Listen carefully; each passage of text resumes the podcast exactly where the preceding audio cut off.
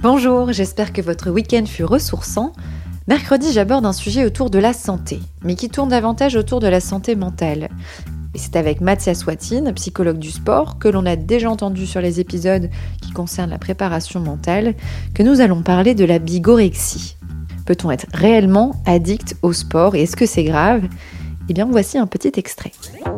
La bigorexie, oui, c'est un besoin incontrôlable, compulsif, de pratiquer régulièrement, de manière intensive, une ou plusieurs activités physiques. Ok. Mais pas que. Ah, pas que. Eh oui, parce qu'on pourrait dire ça, ça peut être tout le monde. Mhm. C'est cette pratique physique, et ce malgré bah, des effets négatifs. Et qu'ils soient sur le court, le moyen ou le long terme, et que ces effets négatifs, ils aient un impact sur notre santé physique, psychologique ou sociale. On se retrouve mercredi pour l'épisode en intégralité.